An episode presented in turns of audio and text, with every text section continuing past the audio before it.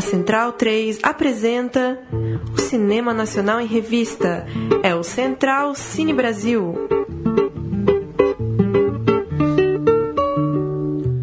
Alô, amigo ouvinte da Rádio Central 3, está começando a 61 edição do Central Cine Brasil, programa que fala de cinema nacional aqui na Central 3.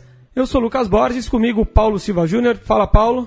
Olá, Lucas. Um abraço para quem acompanha aí o Central Cine Brasil. Hoje falando de mais um filme em cartaz, né? Entrando na segunda semana em cartaz no Brasil. Disponível aí nas, nas principais capitais, é, nas principais é, Brasília, Curitiba, Fortaleza, Porto Alegre, Recife, Rio, São Paulo, também em Novo Hamburgo, em Porto Alegre, em Niterói, desculpa. A gente está falando de Mulher do Pai, é, a gente vai bater um papo sobre esse filme hoje e quem curtir o papo, só entrar lá no, no Facebook, na página do filme e conferir. Está em cartaz numa série de salas aí pelo Brasil. Exatamente, Mulher do Pai, filme exibido no Festival do Rio de 2016, vencendo os prêmios de melhor direção, melhor fotografia para Heloísa Passos, melhor atriz coadjuvante, Verônica Perrota, prêmio Abracine na Mostra Internacional de São Paulo, filme exibido também na Mostra de Tiradentes, no Festival de Berlim e no Festival de Guadalajara. E a melhor diretora do Festival do Rio de 2016, Cristiane Oliveira, está conosco ao telefone agora. Como vai, Cristiane? Tudo bom? Olá, pessoal, tudo bem? Tudo bom, muito obrigado por nos receber, por é, nos atender.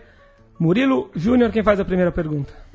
Posso, posso começar então? Oi, é, Cristiane, aqui é Paulo. Eu queria que você começasse falando sobre a ambientação é, o lugar onde se passa é, o filme Mulher do Pai, essa trama entre um pai, uma garota, enfim. É, me chamou muita atenção a, o capricho mesmo com a ambientação. É, a pessoa que, que lê sobre o filme vai saber que o filme se passa numa cidade de fronteira ali, meio entre o Brasil e o Uruguai. Mas eu gostei bastante do, de como o lugar também se tornou personagem do filme.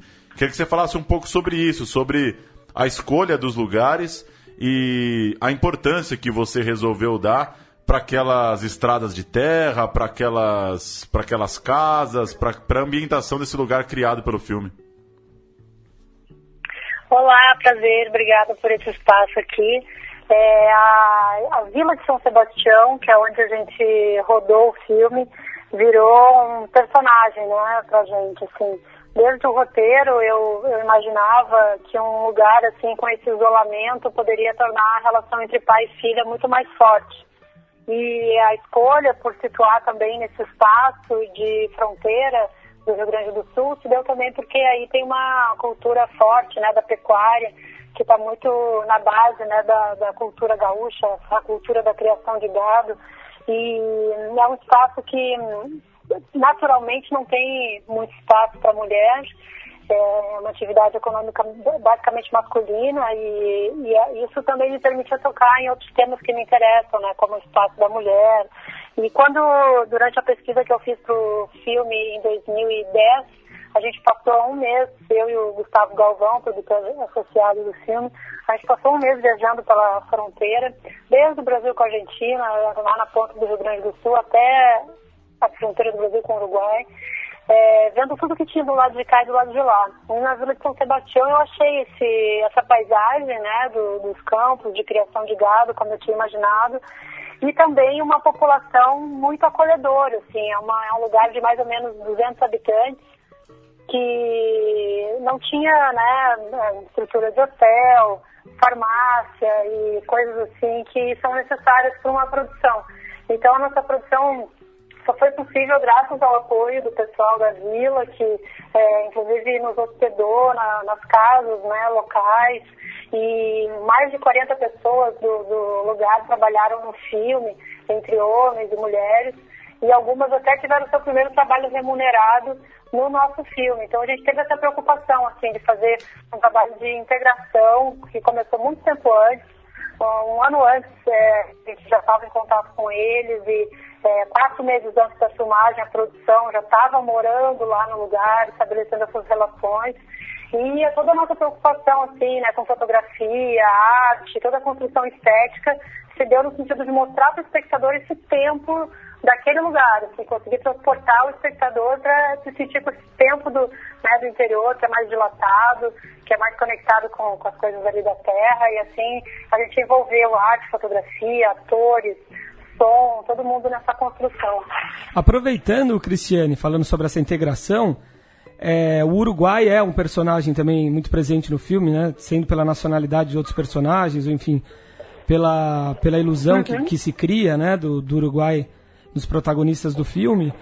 E o filme venceu, né? Mulher do Pai é, ganhou um edital Brasil-Uruguai da Ancine, né? E se fala muito da, da questão da integração, da, da, do isolamento do Brasil em relação aos outros países da América Latina. Você que, que, que viveu isso na pele, né? viveu essa produção na pele, Está caindo um pouco esse mito do isolamento do Brasil? Enfim, como foi essa experiência de fazer um, um filme binacional com o Uruguai? Na verdade, é, esse filme é fruto né, de um edital de coprodução que existe, é, criado pela Agência Nacional de Cinema do Brasil e pelo Instituto Cinema e Audiovisual do Uruguai. Então, é a Ancine e o ICAO que promovem esse, esse edital. E a gente tem também, é, já no, promovido pela Ancine, um outro edital que é de parceria com a Argentina. E existem outros acordos sendo estabelecidos é, com países latino-americanos e mesmo de fora do Brasil, na intenção de ampliar a, alcance do país com outros países que têm culturas né, cinematográficas que nos interessam colaborar. Então, esse, esse trabalho né, político que se estruturou né, nos últimos anos, assim, esse edital que a gente ganhou, por exemplo, é de 2012, mas antes eu tinha tido uma edição, então desde 2011, assim, começou um, um marco de transformação de diversidade, né, de olhar para a diversidade na, na distribuição da renda que vem do Fundo Setorial do Audiovisual que é um fundo que se mantém a partir de uma taxa, né, que todos os agentes da, da nossa cadeia de produção pagam e tem olhado para isso, para a diversidade. E essa relação com, de coprodução é super importante, porque desde o roteiro a gente tinha já previsto três personagens uruguaios. A gente poderia simplesmente contratar três atores. Mas a coprodução nos permite ter outros profissionais de lá. Então a gente teve diretor de arte é, uruguaio, que foi o Gonzalo Delgado, que por, por um motivo pessoal não pôde acompanhar a filmagem, mas fez toda a concepção até o primeiro dia de filmagem, passando o bastão para Adriana Borba. É o diretor de arte do aclamado filme Whisky. Então, é uma pessoa que já vem com uma bagagem, assim, que super me interessa colaborar, né?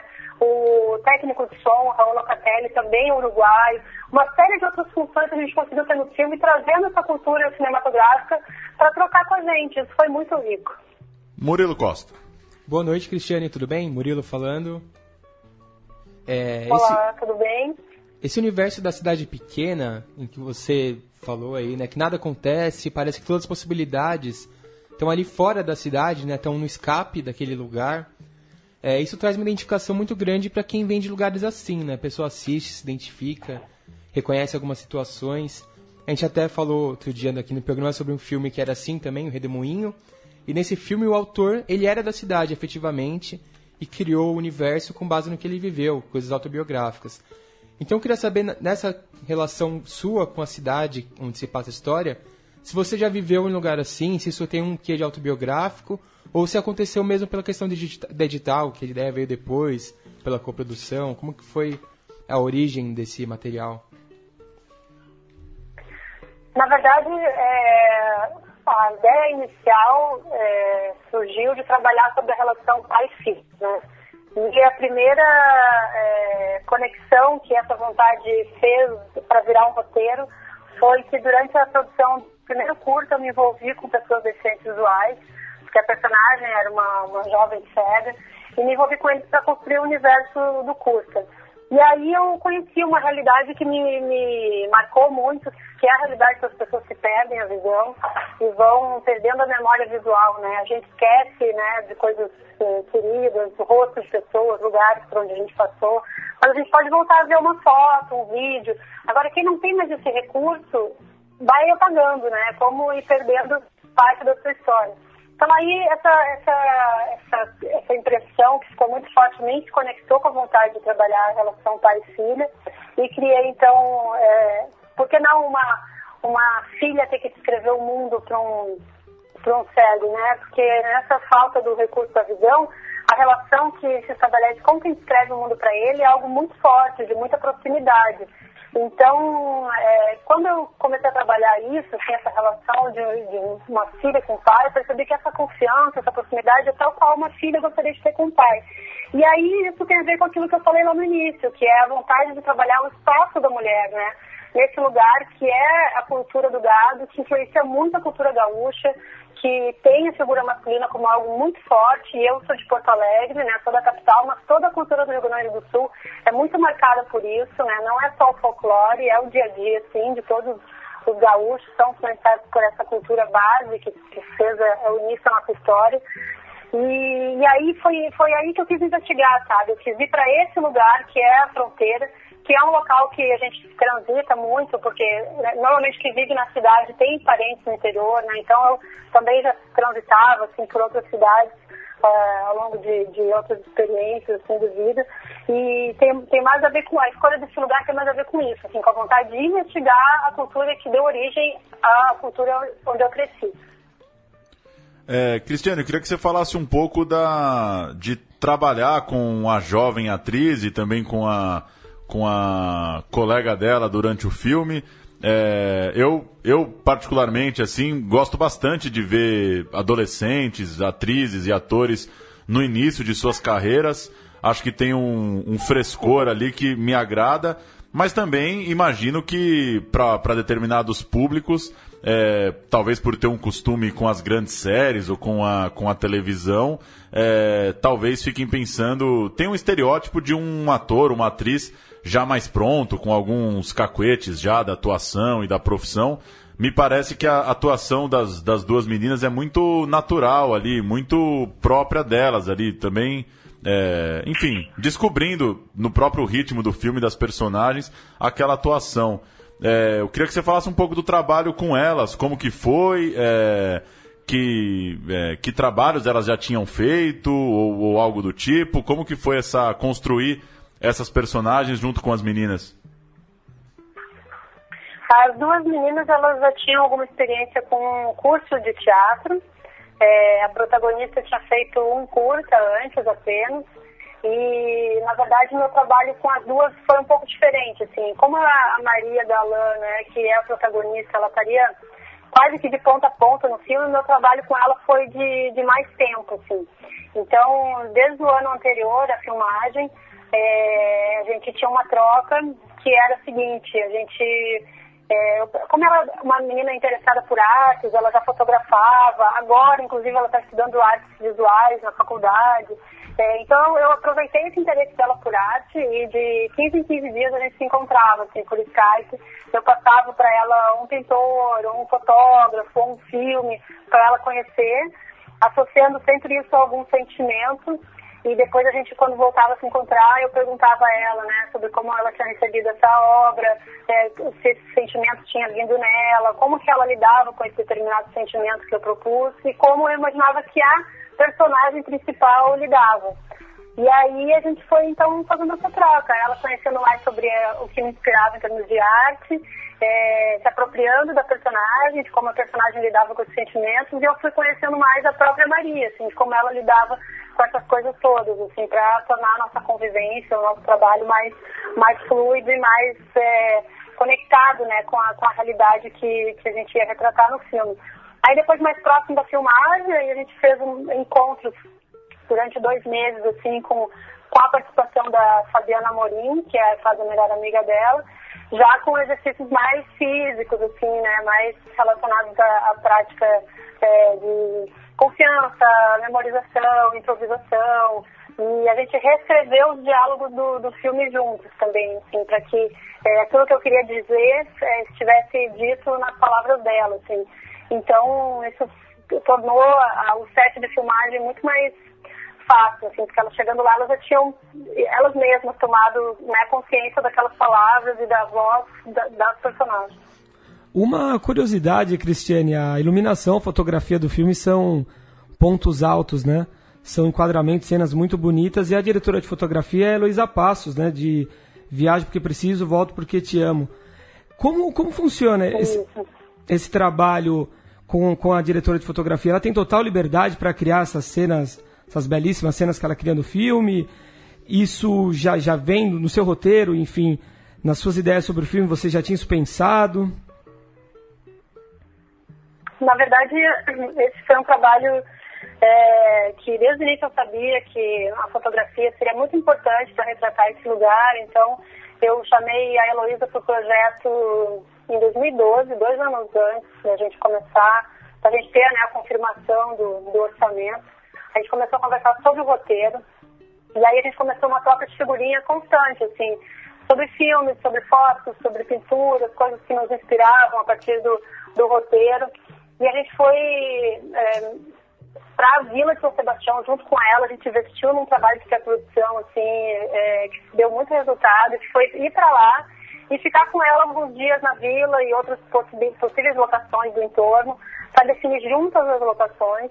E aí depois, cinco meses antes de filmagem, a gente foi com ela e com o Gonzalo Delgado, que é o diretor de arte uruguaio, visitar as locações da vila e juntos é, começar a, a, conceber a partir da impressão que o lugar causa na, na gente, assim, porque a gente que está acostumado com o ritmo da cidade grande, estar ali convivendo com aquelas pessoas, né, com aquele ritmo, impressiona muito, né, assim, o trabalho estético, a construção estética, e essa foi a minha proposta mesmo, assim, de levá-los para lá para a gente conseguir traduzir isso.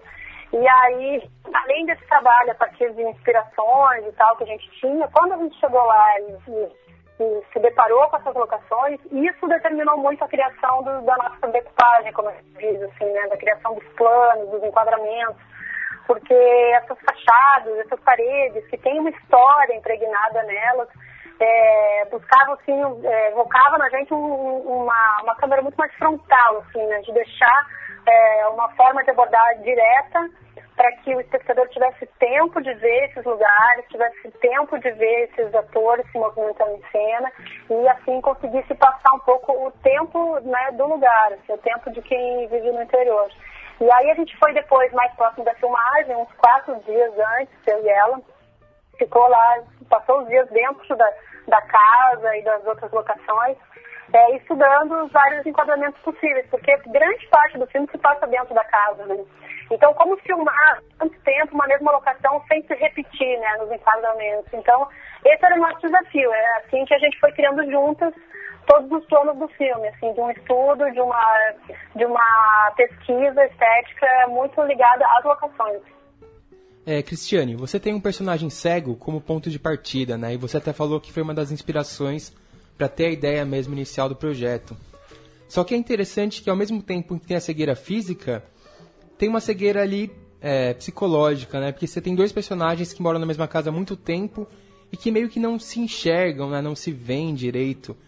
E com essa ruptura que tem ali no começo, eles começam a se descobrir, né? Um processo em que o pai começa a ver a filha como mulher escutando os áudios ali dela com a amiga, descobrir a sexualidade dela ao mesmo tempo que ela se descobre.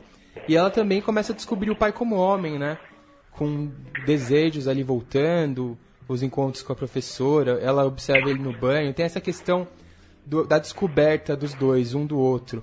E isso gera um conflito ali, né? Queria que você falasse um pouco sobre essa construção de dois personagens em paralelo, né? Porque os dois são protagonistas de certa forma. É, é, isso para mim foi uma construção meio é, que partiu de um, de um pessoal, porque eu mesma vivi uma, uma reaproximação do meu pai quando eu tinha 16 anos.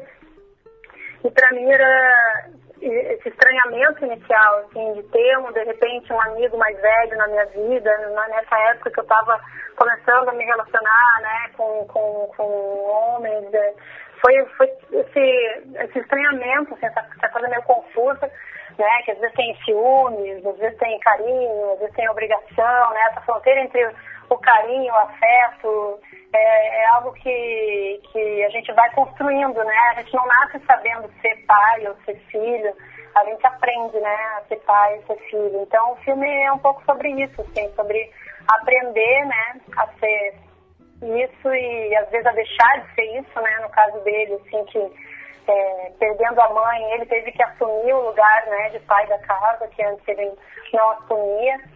E, por outro lado, os papéis são meio confusos, porque no caso deles, a Nalu acaba virando meio mãe, né, dele também, já que ele depende dela, né, acaba assumindo algumas funções, né, que eram da, da vó, vó dela, mãe dele, no caso, né.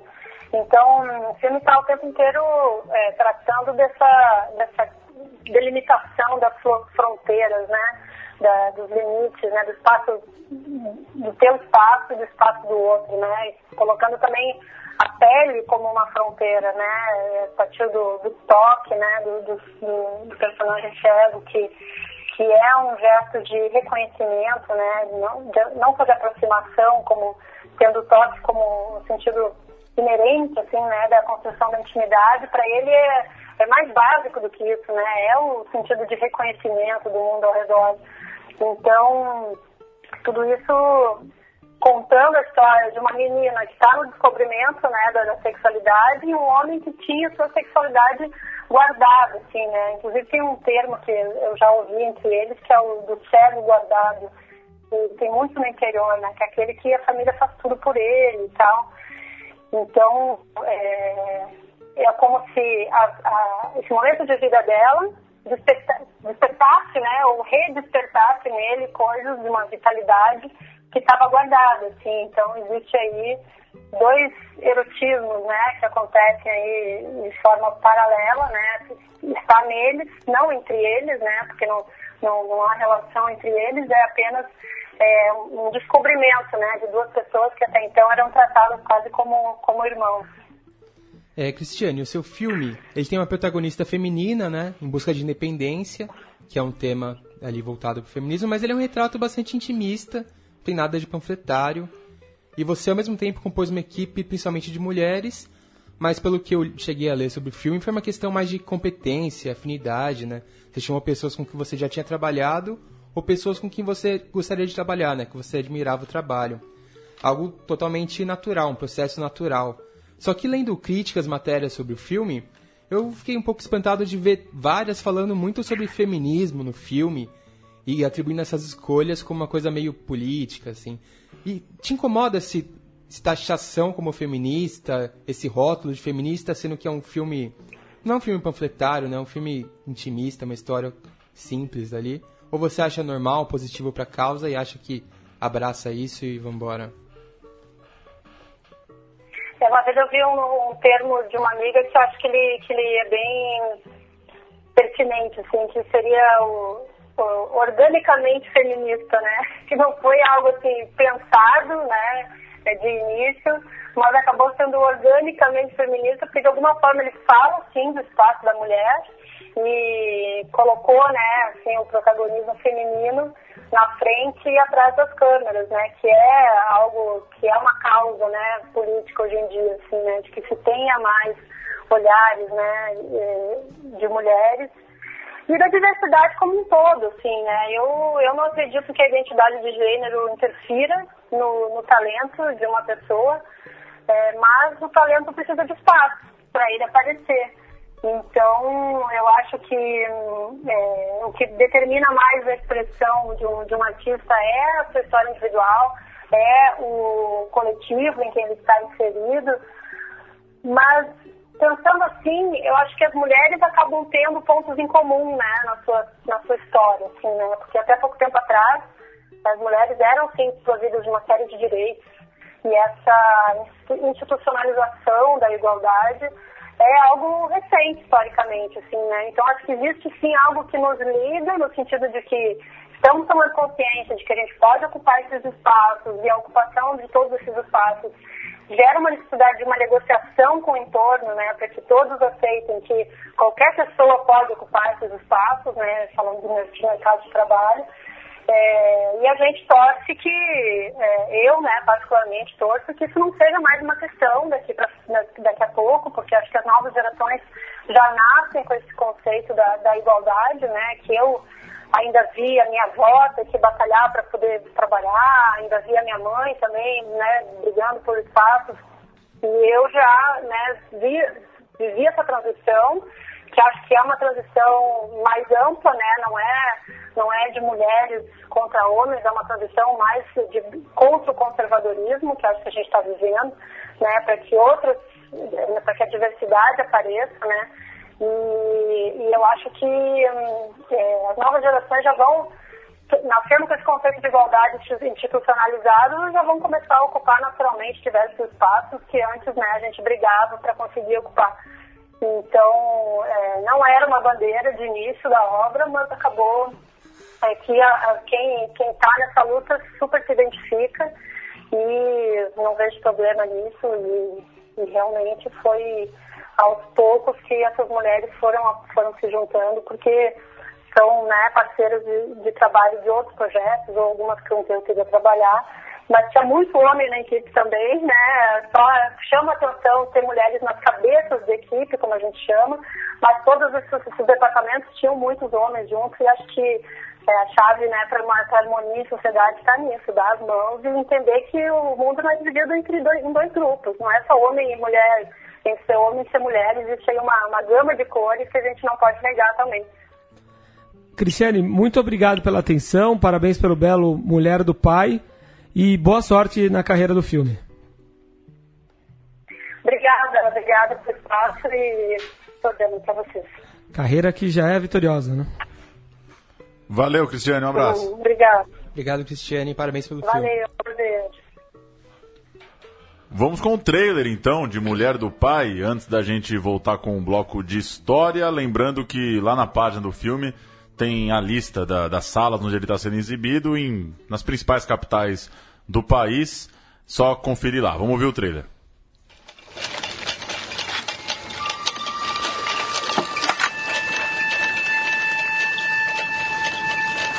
Vou pra Elisa, tá? Nossa, que moleza essa aí. Não começa. Esse aí tem cara de que beija bem. Ele é do Uruguai. Jura? Derrame um pouco de champanhe no peito dele e lamba seus mamilos. Nossa, essa dica é boa. que foi, viu? Fantasma? Tua mãe tá me olhando estranho. Malu, parece que a dona Olga passou mal.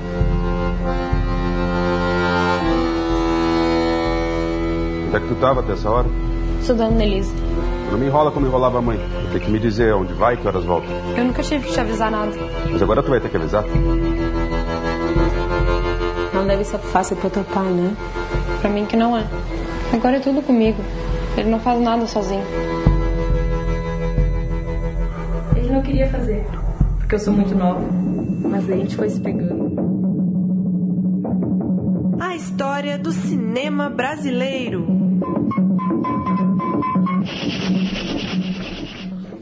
O nosso bloco de história fala hoje do filme O Que É Isso, Companheiro, lançado em maio de 97, portanto há 20 anos, e que levou o prêmio do público no American Film Institute, foi indicado ao prêmio de melhor filme estrangeiro no Oscar, também a Urso de Ouro em Berlim, e mais uma série de exibições, indicações em prêmios e em festivais pelo Brasil e pelo mundo. Dirigido por Bruno Barreto, o filme tem roteiro de Leopoldo Serran e é inspirado um livro homônimo de Fernando Gabeira. O elenco é pesado, tem Fernanda Montenegro, Fernanda Torres, Pedro Cardoso, Luiz Fernando Guimarães, Cláudia Abreu, Matheus Achergali, Marco Rica, Celton Melo, Milton Gonçalves, Alton Bastos, entre outros. O filme traz o jornalista Fernando e seu parceiro César na linha de frente da luta armada contra a ditadura militar. Quando César acaba ferido e levado pelos milicos, Fernando planeja o sequestro do embaixador dos Estados Unidos, Charles Burke Elbrick.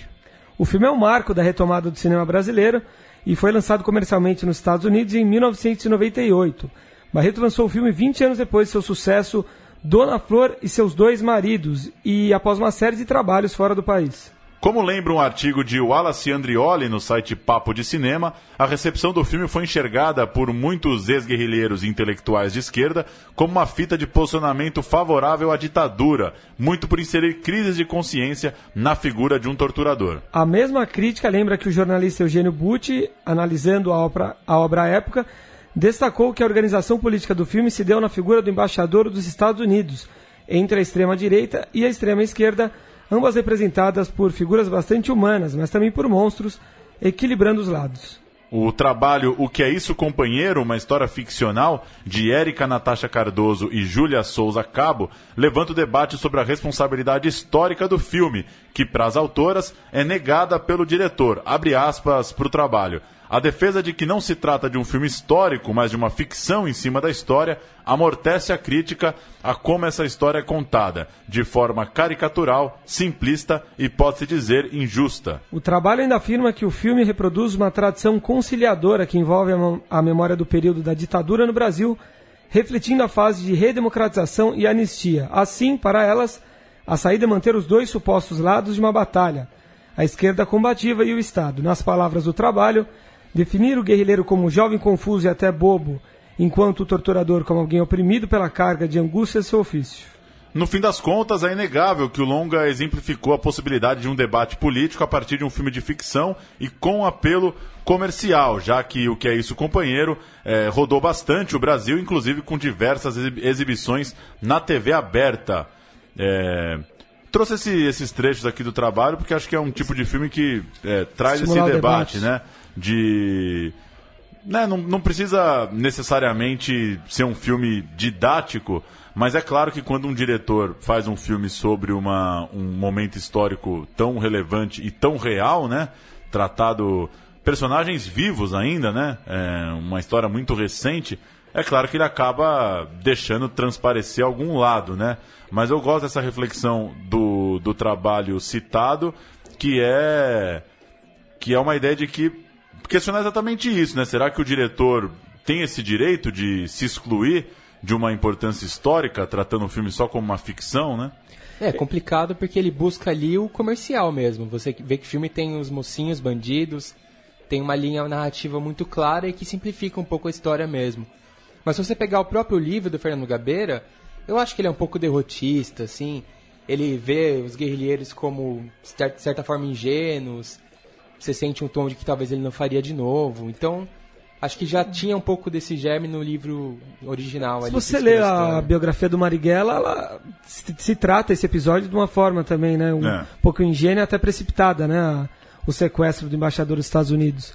E eu, eu acho que é interessante é, mostrar os meandros ali, né? Da relação que, que é humana também, que tem fraquezas entre os guerrilheiros, enfim.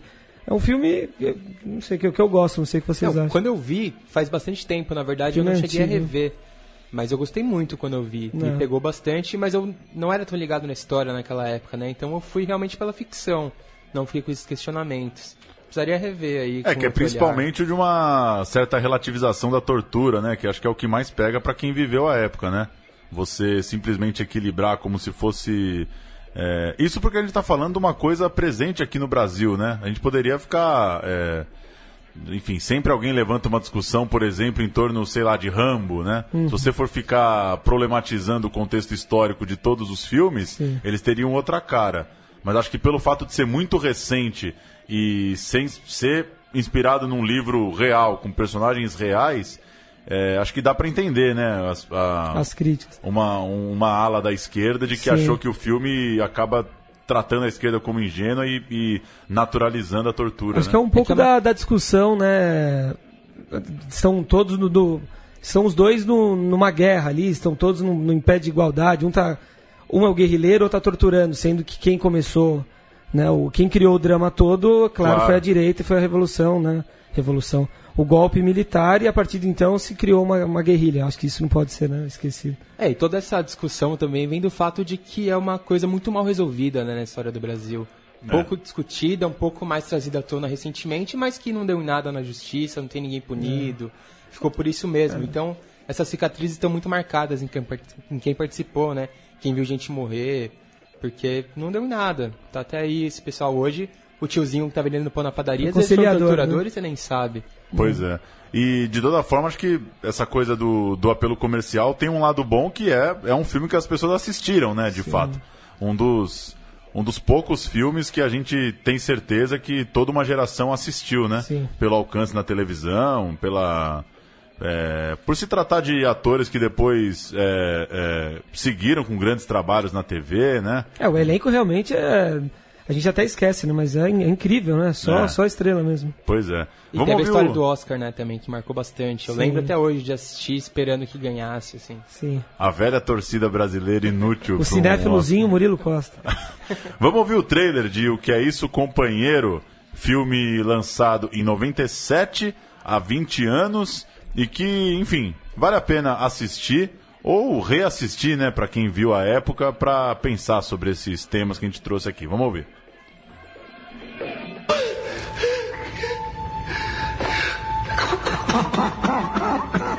Repete os nomes. Paulo.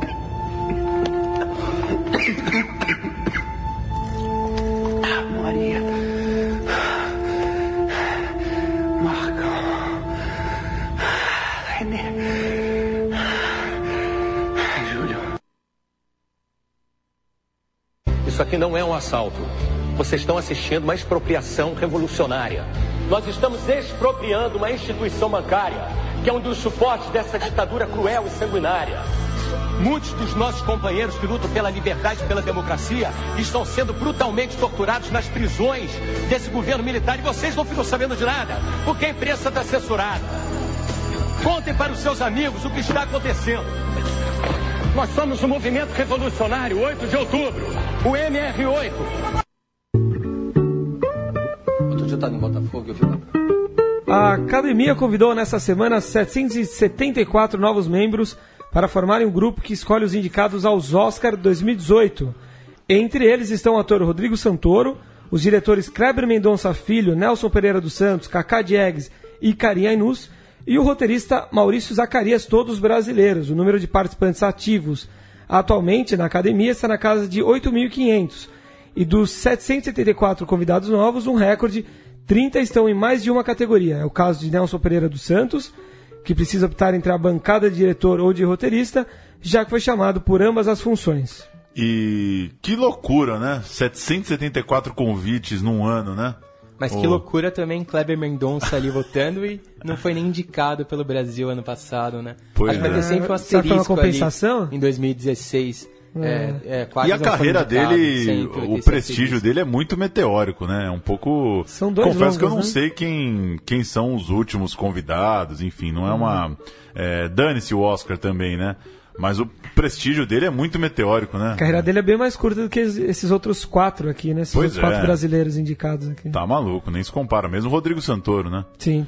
Festival de Gramado, que chega aos 45 anos e começa em 17 de agosto, vai conceder o troféu Eduardo Abelim, um de, su- um de seus principais, uma das suas mais nobres honrarias, ao diretor Otto Guerra, autor de desenhos como Novela e O Natal do Burrinho. Ele prepara atualmente o filme A Cidade dos Piratas, baseado em desenhos da cartunista Laerte. Segundo o site Omelete, a expectativa é que o filme Como Nossos Pais, de Laís Bodansky, abra o festival. O longa acaba de ser premiado nessa semana como melhor filme pelo voto popular do Festival de Cinema Brasileiro de Paris.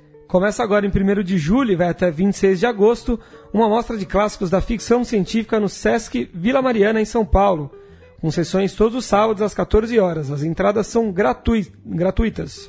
Nesse sábado, o evento começa com Eles Vivem, de John Carpenter, filme de 1988. E em homenagem aos 75 anos de Gilberto Gil, a gente vai fechar o programa de hoje com Esperando na Janela, eternizada no cinema, com Eu Tu Eles, filme de Andrusha Washington. Esse vocês já reviram? Eu Tu Eles, por Também não, acaso? foi aquela Não, vez lá, só na primeira. época. é difícil a revisão dos anos 90 aí, né? Muita coisa pra ver, A gente né? não é tão cara? velho É, assim também, é. né? Pra já estar revisando as coisas da infância, né? É, se, o, se o programa existisse nos anos 90, ia ser, ia ser mais fácil assistir a tudo também, né? Mas Pois o é. Andrusha, acho um cara o Andrusha muito bom. Tem um filme dele muito pouco visto e pouco comentado, que é o Lope, que é feito na Espanha. Eu acho um filmaço. Ele é um cara é, bem da, da publicidade, da televisão, né? Sim, veio de uma carreira longa aí na TV e, e publicidade, mas se firmou no cinema. Eu acho ele um grande nome. O último filme dele é o Os Penetras, talvez? Não sei se já saiu algo depois daquilo. Acho que foi o último mesmo. Os Penetras deve ter aí uns 4, 5 anos já. Mas é, tem uma, já tem uma carreira aí. Eu Tu Eles, é, só confirmando aqui, é de 2000. Já tem 17 anos também o filme. Caramba. É isso então, valeu. Valeu, até semana que vem. Vamos fechar então com o Gilberto Gil, 75 anos nessa semana, com um dos grandes clássicos dele, é, eternizado no cinema no filme do Andrusha. Até a semana que vem, tchau.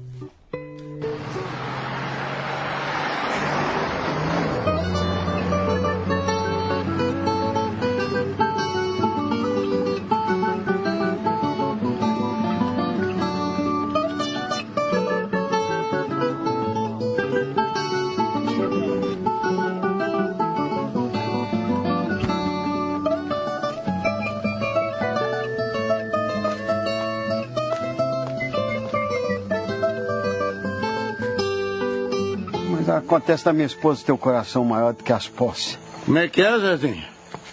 É, eu tava explicando pro moço ali de fora, tá sem pouso, tá explicando que já tem muita gente. Então tá certo. O senhor me desculpe. A senhora também. Mas está explicando errado. A casa é minha. A mulher também. E o moço fica. Ozia Linhares. Ciro Antunes. Vamos chegando, entra pra cá. Seu Zia, meu marido. Vai entrando. Fazendo um favor. Ainda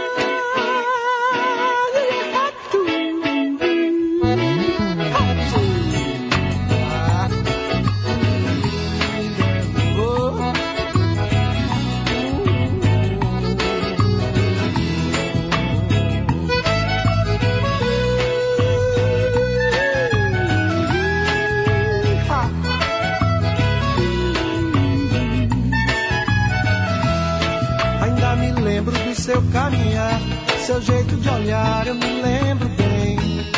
Fico querendo sentir o seu cheiro, é daquele jeito que ela tem. O tempo todo eu fico feito tonto, sempre procurando, mas ela não vem. E esse aperto no fundo do peito, desses que o sujeito não pode aguentar. Ah, esse aperto aumenta meu desejo. E eu não vejo a hora de poder falar. Por isso eu vou na casa dela, ai, ai. Falar do meu amor pra ela, vai. Tá me esperando na janela, ai, ai. Não sei se vou me segurar.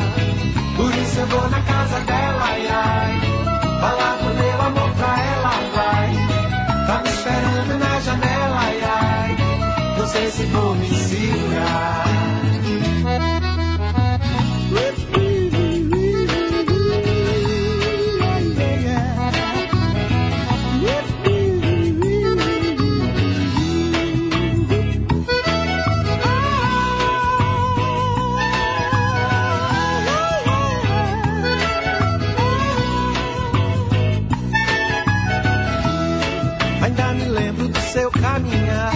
Seu jeito de olhar, eu me lembro bem.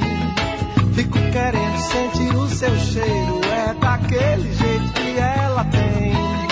O tempo todo eu fico feito tonto, sempre procurando, mas ela não vem. E esse aperto no fundo do peito, desses que o sujeito não pode aguentar. Ah, esse aperto aumenta meu desejo. Eu não vejo a hora de poder lhe falar. Isso eu vou na casa dela, ai, ai. Falar do meu amor pra ela, vai. Tá me esperando na janela, ai, ai. Não sei se vou me segurar.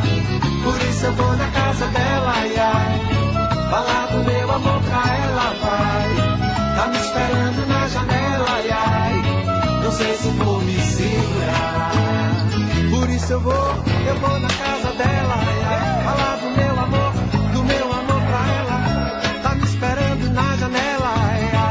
sei se vou me segurar. Por isso eu vou na casa dela, ai, ai. Falar do meu amor pra ela, vai. Tá me esperando na janela, ai, ai. Não sei se vou me segurar. Por isso eu vou na